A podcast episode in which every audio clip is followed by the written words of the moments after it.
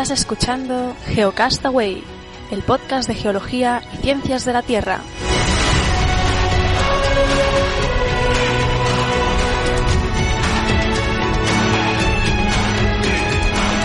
Saludos, geógrafos del mundo. Bienvenidos a Geocastaway, el podcast de geología y ciencias de la Tierra en su edición semanal. Estamos en el Geocast semanal 5 de junio del 2015. Hoy estoy solo, no está Vicen y estaba pensando en hacer algo diferente y es lo que voy a hacer. De hecho, em, la, el, semanal de hoy va a ir todo alrededor del agua y de un artículo que salió en el- la revista Magazine de la Vanguardia de, de, esta, de este último fin de semana. He realizado una pequeña presentación, un pequeño PowerPoint para ir eh, recabando esa información que aparece en el artículo y que os, eh, os quiero presentar. Em, como siempre, pues eh, los que estéis en YouTube vais a poder ver mejor las gráficas. Los que estéis en formato audio voy a intentar explicar o desarrollar más la, la presentación para que no os perdáis nada los que estáis solo en formato audio.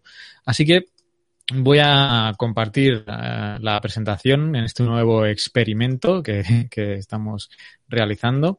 El artículo se llama eh, Oro transparente hacia un planeta de secano y está escrito por Alian Ross. Como digo, salió en el magazine de la vanguardia del 31 de mayo.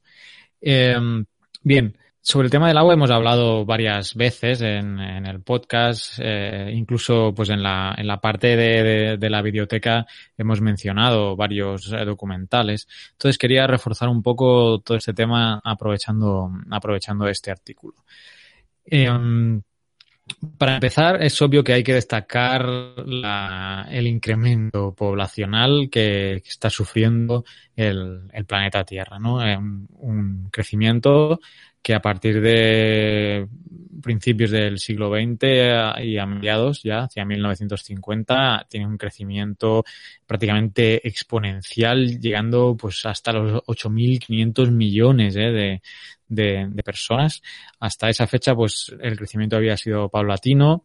Eh, tenemos el tema de enfermedades recurrentes, pero ya con la llegada de la tecnología, de, del saneamiento, de las vacunas, del incremento y, la, de las mejoras en medicina. Por cierto, me estoy acordando ahora del caso que ha habido en España de un caso de difteria por no vacunar a un niño, tema lamentable.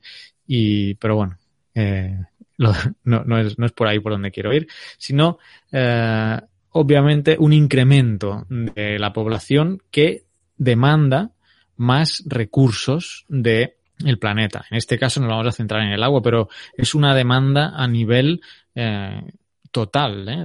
de, recursos eh, de alimentación, tanto de alimentación como energético. Cada vez estamos incrementando uh, más las producciones de prácticamente todo. Bien, pues obviamente también el agua es un bien un recurso que nosotros necesitamos para vivir. Sin agua no podemos eh, sobrevivir. Podemos pasar varios días sin comer, pero solo uno o dos sin tomar agua. ¿eh? Estamos hechos nuestra mayor parte del cuerpo de agua y necesitamos el vital líquido para pues sobrevivir. Entonces, ese aumento de población va a hacer que cada vez necesitamos explotar más agua de nuestro planeta. Un agua que está muy mal distribuida ¿no? en, eh, en, la Tierra.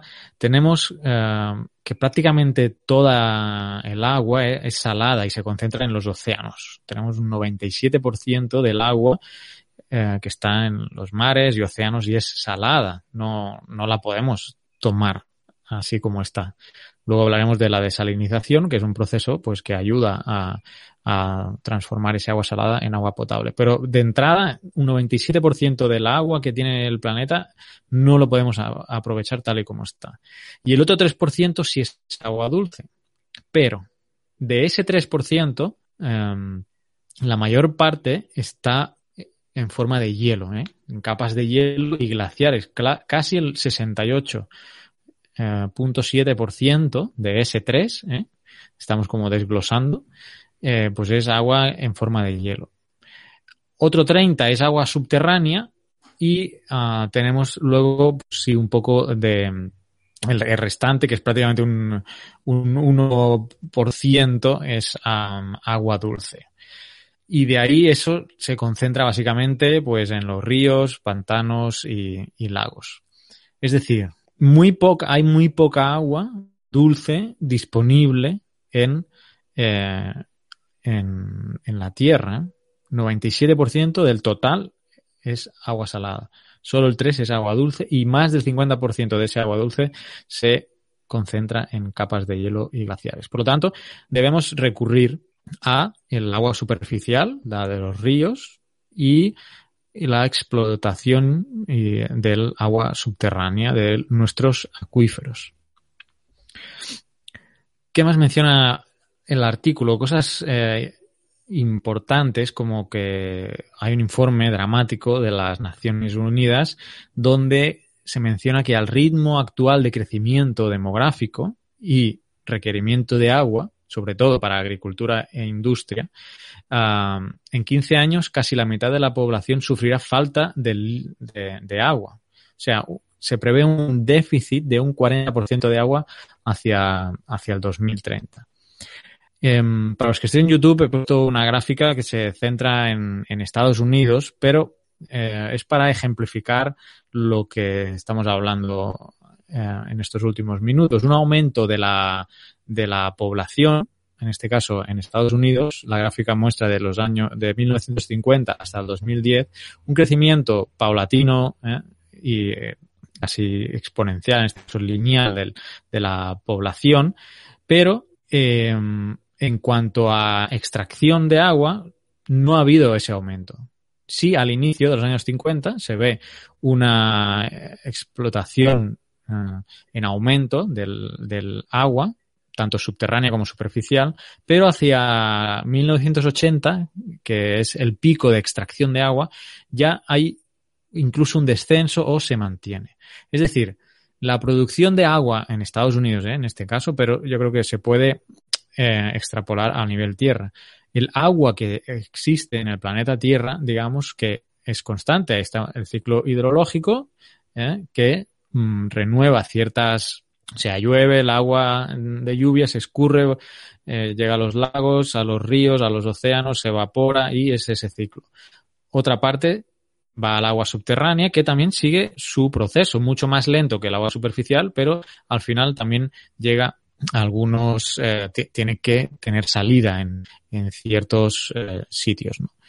Eh, entonces hay una constante en la producción o generación de agua, pero un aumento en la población mundial. Es evidente que en algún momento el agua disponible no va a ser suficiente en términos globales para abastecer a toda, a toda la población. Entonces, es eh, un avance ¿no? de un posible eh, futuro donde el agua puede escasear, ¿no? Tipo, ahora que está tan de moda ahora, por ejemplo, Mad Max, ¿no? Que es la lucha por el petróleo eh, y, la gasolina, pues algo parecido en, en, tema de agua. Esa es una de las visiones eh, catastrofistas. ¿eh? Vamos a ver otras visiones que abogan por que uh, va a fomentarse más la cooperación eh, y no eh, eh, la guerra, ¿no? O no el conflicto. Ya lo vamos a ver también. Em, claro, de esa agua, ¿cuánto, en cuánto se, se ocupa? mucha de esa agua la, la ocupamos mayoritariamente para uh, la industria y sobre todo uh, el regadío. Si esa agua eh, empieza a faltar muchas de las cosas que se implementaron en, el, en, el, mundo eh, fueron los embalses. Retengamos esa agua. Eh, aquí muestra un gráfico en la parte en la parte baja, donde pues en 1950 se calcula que había como unos 5.000 embalses a nivel mundial. 1950. Ya por 2015 estamos por los 50.000. 50.000 embalses. Agua que obviamente no solo no solo va para el abastecimiento, sino para la generación de energía. Y otra gráfica en la parte eh, superior que demuestra eso, ¿no? También a partir de los años 40, 1940, hay un aumento de consumo brutal de energía a nivel mundial, donde la segunda fuente de, energía es la, la hidroeléctrica. La hidroeléctrica vinculada eh, íntimamente con esta construcción de, presas o, embalses. La primera, por cierto, es la, energía, la energía nuclear.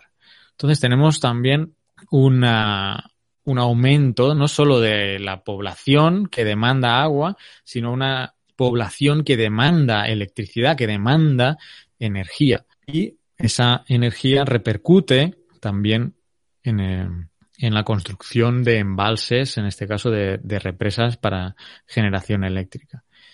Vinculado con esto, como os, decía, a nivel mundial, la agricultura es la que se lleva el mayor porcentaje de, de uso del agua, con un 70% de uso del agua en el mundo se lo lleva la agricultura. Todavía estamos implementando tecnologías eh, totalmente obsoletas como por ejemplo em, el, riego a manta. Inundar grandes extensiones de, terreno para cultivar, hay muchos otros tipos de, tecnología eh, mucho menos agresivas con el consumo de agua.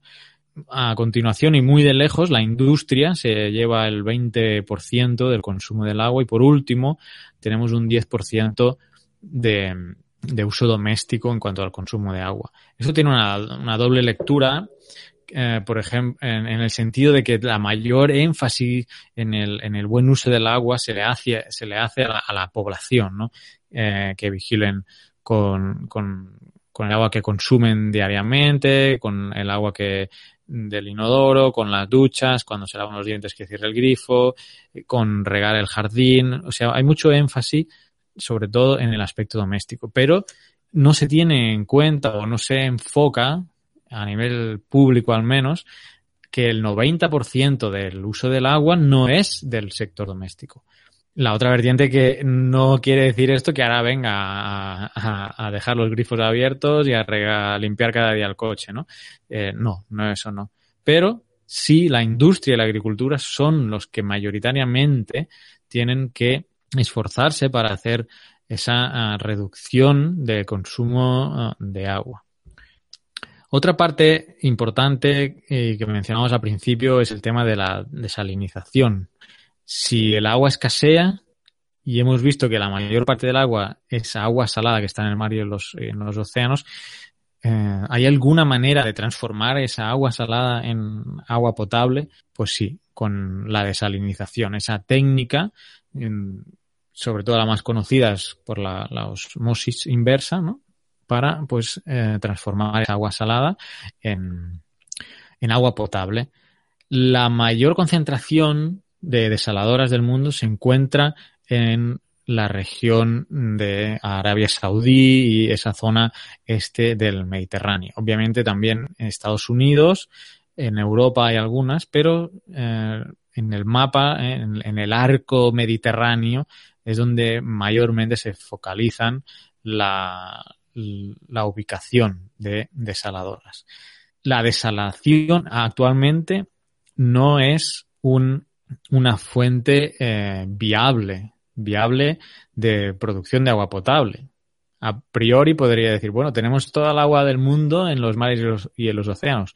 Vamos a desalinizarla, perfecto.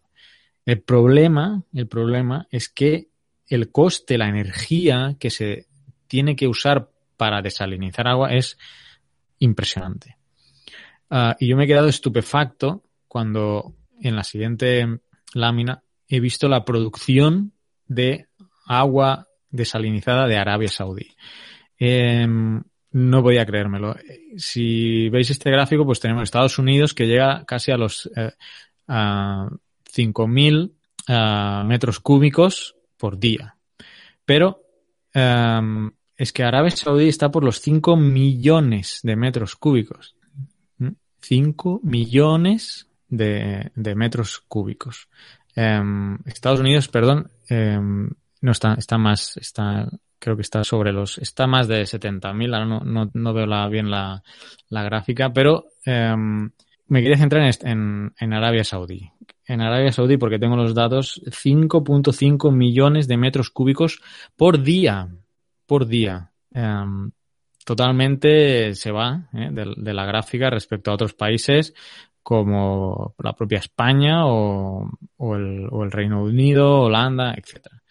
Eh, el gasto energético de Arabia Saudí es de 300, es comparable a 350.000 barriles de petróleo al día. O sea, es una, una relación beneficio energético eh, prácticamente eh, insuperable, ¿no? O sea, eh, la cantidad de energía que necesitas para estar desalinizando es, eh, es brutal. Entonces, por un lado, sí tienes agua potable, pero por otro lado necesitas energía y la energía ya hemos visto que necesita recursos y de dónde salen esa mayor parte de, de recursos. Claro, en Arabia Saudí pues eh, tienen petróleo, tienen esa fuente de energía, pero no es eh, sostenible, no es sostenible ni viable. Por cierto, en este punto que me gustaría mencionar Uh, y recordaros que entrevistamos en el podcast hace mucho tiempo a Alberto Vázquez Figueroa, el escritor y también inventor um, de la, del sistema de desalación AVF, que, bueno, no voy a explicar detalladamente aquí, pero sí sería sostenible en cuanto a que eh, lo que propone Vázquez es el uso de la, de la gravedad para uh, establecer columnas de 700 metros, creo recordar, porque la presión, la presión que necesita um, la osmosis para desal desalar el agua es de, es de, varias atmósferas, no recuerdo, pero es comparable esas atmósferas a como 700 metros de columna de agua. Entonces, él establece que si en un pozo llenas de agua la, mm, de agua salada, esos, eh, todos esos, esos metros, 700 metros, en, en la parte inferior vas a tener las atmósferas necesarias para desalinizar por gravedad. Aparte de eso, pues es un sistema más complejo que mmm, os invito a que vayáis y busquéis la entrevista con Vázquez Figueroa en nuestro podcast, que además, eh, como tuvo financiamiento español y se hizo todos los estudios técnicos para implementarse en, en España. Él, eh, indignado por luego, porque no se, no, no se llevó a cabo por presiones empresariales de, de empresas de desalinización, puso a, a, nivel público todos los documentos y estudios técnicos, todo, o sea, todo, todos los planos, todo, todo. Uh, y yo tengo una copia que muy amablemente me cedió si alguien quiere esa información, el, solo me, envía, nos envía un correo a geocastaway.gmail.com y les compartiremos pues toda esa información de, proporcionada por Vázquez Figueroa sobre su, su planta de desalación. ¿eh? La compartiremos eh, por Dropbox, hay un, un, enlace público. Bien, hecho este paréntesis para que vayáis a escuchar la entrevista con Vázquez Figueroa, muy interesante. Mm, vemos que la desalinización a fecha de hoy con la tecnología requiere mucha, mucha energía. Con lo que además en España, por ejemplo, la, el precio por metro cúbico de agua desalada es mayor que la de un pozo. Entonces, eh, se siguen explotando los, los acuíferos eh, interiores en España, eh, que es el caso que conozco ahora, en detrimento de, de la desalinizadora, no recuerdo, la, por la zona de Murcia, que pues produce agua más cara, claro.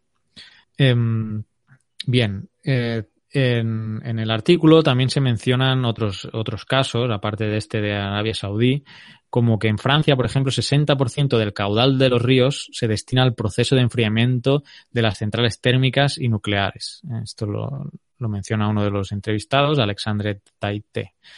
Y también tenemos que en Estados Unidos, con el tema del fracking, que tanto hablamos en el, en el podcast, pues existen unos 500.000 pozos en, en activo haciendo fracking y cada uno pues necesita entre 75 y 180 millones de litros de agua mmm, para perforarse. ¿no?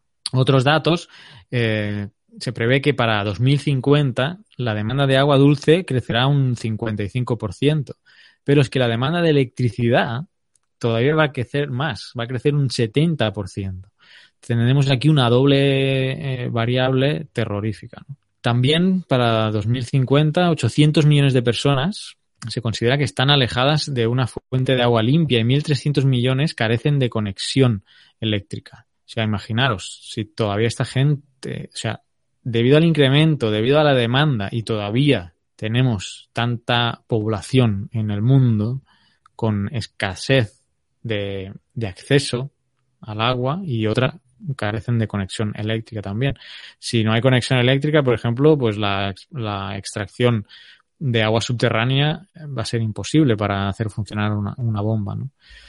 En fin, la cosa, tal como lo plantea el artículo, repito, estoy exponiendo eh, lo que se plantea en, el artículo, ¿no? Hay dos visiones, la de Alexandre Taité, que en, la que los estados mmm, tienen interés en cooperar y menciona que actualmente ya se han firmado hasta 250 tratados multinacionales de cooperación para, para la gestión del agua, ¿no? Muchos de ellos pues son seguramente cuencas transfronterizas y, llegan a acuerdos. Sin embargo, también está la visión de Richard Connor, uh, otro autor, que habla de que las guerras del futuro van a ser por el agua y hace una serie de vinculaciones uh, que se citan en el artículo que, bueno, puede, podrían sonar rebuscadas, yo las voy a mencionar. Eh, él habla de que la sequía que sufrió entre 2006 y 2009 la región de la antigua Mesopotamia, eso provocó la guerra en eh, eh, la guerra de Siria, ¿no? Es muy vinculado esto con pues el tema de, de, los cultivos. Si no hay agua porque hay sequía, no hay cultivos, no tienen de qué comer, eso crea malestar en la población y canalizan ese malestar hacia el gobierno. Algo parecido menciona Richard Connor con la sequía en Rusia en el 2010 y las primaveras árabes. El mismo procedimiento y bueno, él menciona que Rusia es uno de los mayores proveedores de granos básicos a estos países y entonces eh, eso influyó en, en el malestar y que al final eso desencaminara en, en esas primaveras eh, árabes. Mm, bueno, eso es un planteamiento. Tenemos también la construcción en Etiopía de la gran presa del Renacimiento que está provocando uh, enfrentamientos con Egipto. Tenemos el, Nilo y Egipto pues teme que, que esa presa pueda afectarle a, él. También se menciona pues otra serie de cosas como en India, que hay un, ha habido un incremento brutal de ventas de, de, de bombas para extracción de, de, agua y pues Richard Connor eh, relaciona que el uso tan brutal de millones de millones, sí, sí, millones de, de bombas eh, para extracción de agua provocó los apagones en, en 2012. Bueno, menciono una, serie, ¿no? Estas, he recopilado estas, aunque, eh, bueno, hay otra postura, ¿eh? la de Alexander Taité, que los estados eh, van a tender más a la, a la cooperación por, por el bien que les trae, porque mmm, el agua eh, es un, como decía al principio, un, elemento vital de vida, ¿no? Y sin gasolina, pues sí que podríamos llegar a vivir, pero sin, sin agua, ¿no? Entonces, por la cuenta que les trae, mejor que, que cooperen. Al final del artículo se mencionan algunas cosas que se podrían establecer, ¿no? Y, repito, son las que menciona el artículo, habría una infinidad más, algunas que comparto y otras que no. Um, las Naciones Unidas habla de generar un marco legal universal para administrar este recurso de forma más equitativa y respetando caudales ecológicos. Luego tenemos a Connor y Ferreres, donde hablan de ahorrar mediante sistemas de regadío inteligentes y cultivos apropiados para, para cada región. También Ferreres habla incluso, eh, esto es curioso, de un cambio de dieta, ¿no? que ocupe menos proteínas como una forma de reducir la demanda hídrica. Y también eh, una actitud militante contra el agua embotellada. Y Ferreres está en contra ¿no? del agua embotellada, habla que se gastan enormes cantidades de dinero en llevar agua potable a los grifos de las viviendas y que es además es infinitamente más, más barata que comprar agua embotellada. Y también tenemos a Maite Guardiola, pues que menciona que habría que aumentar la reutilización de, de aguas residuales tratadas, ¿no? Eh, como digo, habría infinidad de, ah, de propuestas a, poder comentar. Em, claro, hemos estado haciendo una visión global del tema del agua, aunque pues a nivel particular cada región, cada país, eh, cada pequeño rincón del planeta tiene sus, sus, propios, sus propias consideraciones a, realizar. Hay zonas en el planeta totalmente secas, sin lluvia, donde el acceso al agua no es por una injusticia social, sino que eh, simplemente es una zona realmente con escasez de, agua de per se. Luego hay otros eh, problemas de, en, Sudamérica, por ejemplo, sí que hay una cantidad importante de agua, pero ahí sí el problema es más de gestión y, y de acceso a ella, ¿no? O sea, cada zona del planeta eh, tiene su, sus propias características y a veces es, es difícil establecer esas, eh, esas estadísticas medias porque ah, es fácil decir y hacer propuestas como algunas de las que he dicho, pero puede, puede ser que sean también inviables en ciertas, en ciertas regiones del planeta. Para finalizar, y solo mm, sí, mencionábamos al principio que la mayor parte del agua la consumen las industrias y, y la agricultura. Eh, pero aglutinando esa cantidad de agua que se gasta y asociándola a, las, a, una persona, o sea, haciendo una distribución per cápita, tendríamos una imagen eh, esperpéntica ¿no? de, la distribución o del uso del agua por persona y por día. Eh, encabeza el consumo de agua los Estados Unidos con más de 525 litros por persona, por persona y por día si ahora estoy hablando de memoria, pero la, digamos que lo que las Naciones Unidas cree recomendable podrían ser entre 120, 180 eh, litros eh, por persona. Y lo mínimo, lo mínimo que una persona debería poder eh, tener para vivir está por, no sé si son 70, 70 litros por persona y por día. Pues bien, Estados Unidos estoy diciendo que tiene 525 litros consume cada persona por día en Estados Unidos. Eh, España está en el 1, 2, 3, 4, 5, en el sexto lugar con eh, más de 300 litros por persona y por día. Y si vamos bajando, pues bueno, tenemos los, tenemos México, voy a, voy a citarlos, Estados Unidos, el primero, Australia, Italia, Japón, México, España, Noruega, Francia, Austria, Dinamarca, Alemania, Brasil y así vamos bajando hasta países como Mozambique, que es que ni llego a ver, ni llego a ver la, la, el número de, de, tan poco que es. Debe ser un 10, 10 litros uh, por persona o por día. Luego tenemos Uganda y Ruanda que deben estar por 20, 25 litros por persona y por, por día. Entonces, eh, bueno, es un poco para sensibilizar, para pensar que, que el agua que nos sale del grifo eh, pues está ahí nada más y de ahí sale y sale cada día y no hay problemas, pero que hay una infraestructura brutal, y cuando brutal, creedme que es una brutalidad ingenieril lo que representa que salga agua potable por cada grifo de, de, una casa, en este caso en España, que es de la que estoy hablando, pero aunque yo me encuentro en El Salvador, aquí tenemos cortes de agua. Nosotros hemos, eh, hemos tenido que construir un tanque elevado para tener agua almacenada cuando hay cortes de agua. yo he, visto y he vivido en comunidades donde no tienen acceso a agua potable, tienen que caminar algunas horas, una hora, dos o menos, pero tienen, no, no tienen la disponibilidad en su casa del agua. Tienen que ir a buscarla a, a nacimientos de agua, con, pues van con jarras ¿eh? con, con baldes, los llenan, esos pueden llenar, pues no sé, una niña de 12, 13 años puede quizás llevar un, un balde de 5, 10 litros de agua, ¿no? Entonces, es eh, un tema, un tema uh, que los que tenemos agua en la casa que nos sale del grifo no le damos importancia.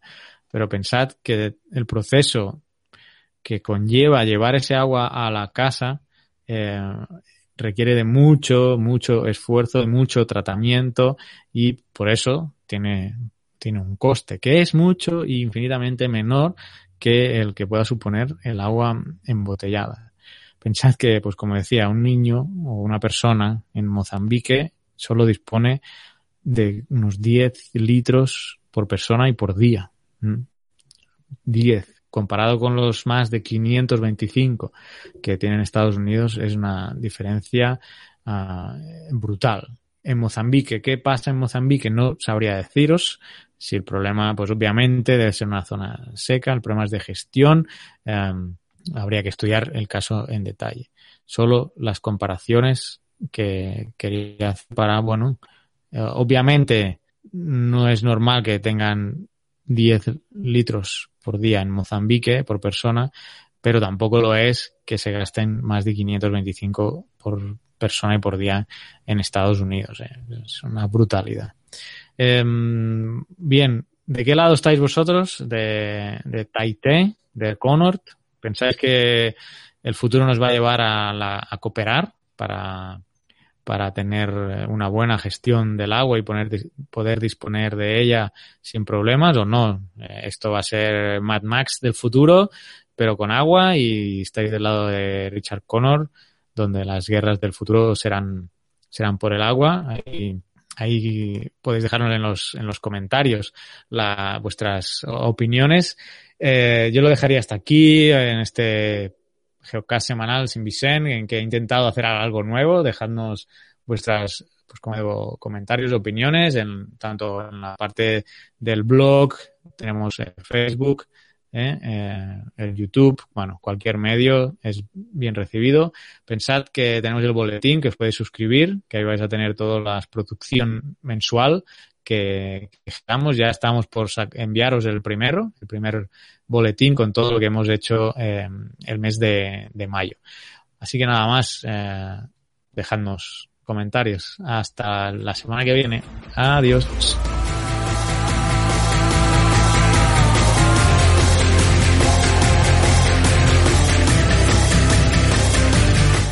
Envía nuestros comentarios, preguntas o sugerencias a geocastaway.gmail.com. Puedes escribirnos en nuestra web geocastaway.com. Búscanos en Facebook y en Twitter. Y escúchanos también a través de iTunes, Evox o Miro.